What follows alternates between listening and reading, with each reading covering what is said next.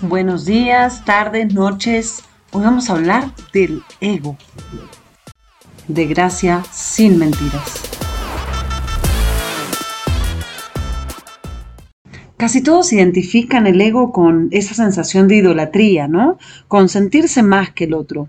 O ser autosuficiente en el sentido personal, social, profesional. Esto es una falsa representación estereotipada del ego. ¿Qué tal si te digo que todo en realidad es diferente? El ego es una reafirmación de la teoría que uno tiene de uno mismo o que uno mismo se plantea. Lo estrictamente relacionado al ego es la necesidad mental de tener razón. Tener razón no siempre implica creérsela, como vulgarmente se dice, o tener una buena autoestima. Puede ser todo lo contrario. El ego funciona de una manera muchísimo más sencilla. Para él solo es necesario generar una serie de eventos que se conviertan en hechos que confirmen ese argumento que nos creemos. Vamos a ver esto en algunos ejemplos. Por ejemplo, pensás que nadie te quiere. Sin darte cuenta, vas a pasar todo el tiempo buscando confirmar esta verdad. Es decir, que vas a actuar de maneras que finalmente van a hacer que nadie te quiera. Y ahí dice uno, viste, nadie me quiere. Eso es ego. Ego es pensar, por ejemplo, la vida es muy dura. Entonces vas a dedicar muy poco tiempo a lo que deseas y mucho tiempo a lo que toca. Por lo tanto, habrá muy pocos momentos para disfrutar. ¿Se entiende?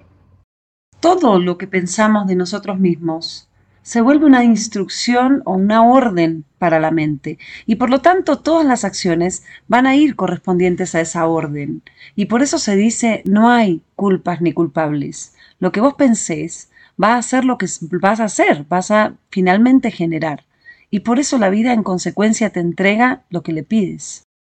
Lo que pasa es que el ego termina siendo algo así como el dinero. Nunca es suficiente para el ego. Entonces, si en tu mente te crees miserable, cada vez te vas a hacer sentir más miserable porque jamás va a encontrar plenitud. Hay personas que no están enfermas, pero se creen enfermas. Y es a través de esta actitud que van conquistando el mundo de acuerdo al ego. Entonces pasan toda la vida sintiéndose mal por cosas que en realidad no tienen ningún sentido. Esto es también ego. Ahora bien, todos tenemos ego y todos tenemos ser e intuición, pero una cosa no es compatible con la otra. Entonces cuando lidera el ego, lo que vamos a hacer es todo el tiempo generar acciones que estén de acuerdo con nuestros pensamientos. Entonces no es que la felicidad no existe y luego tenemos una frustración y viste que la felicidad no existe. Eso es ego. En cambio, cuando uno le hace caso al ser, el universo te va entregando todas esas comodidades y esas facilidades que de pronto para la mente son incapaces de entender. Y ahí es cuando vences al ego.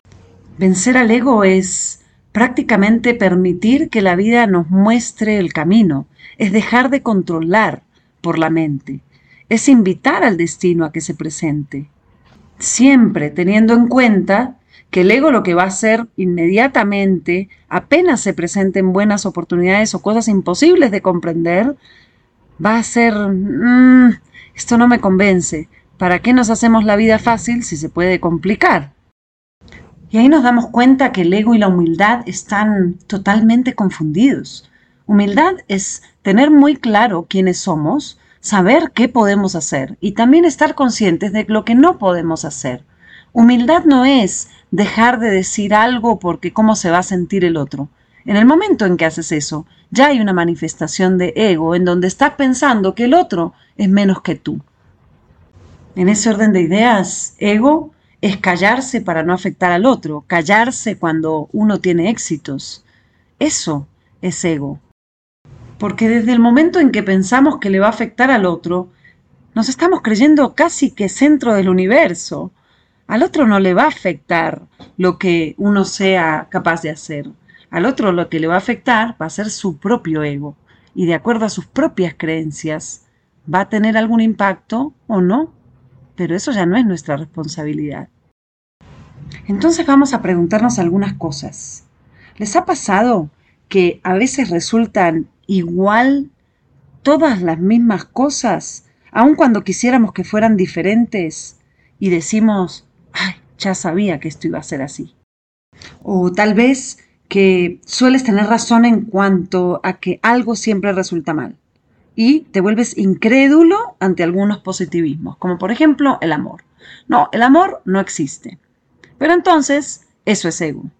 Y resulta que todas las actitudes que tienes hacia el amor son frustrantes y negativas, lo que va a ocasionar ese resultado. Una vez que uno identifica este perverso tránsito por el ego, hay mil maneras de combatirlo. Y eso es prestándole atención a la intuición, dejando de querer controlarlo todo. La vida te indica, la vida te muestra, y cuando el camino es fácil, por ahí es. No tenés que complicarlo. Eso es ego. Entonces, vamos a mejorar, ¿les parece?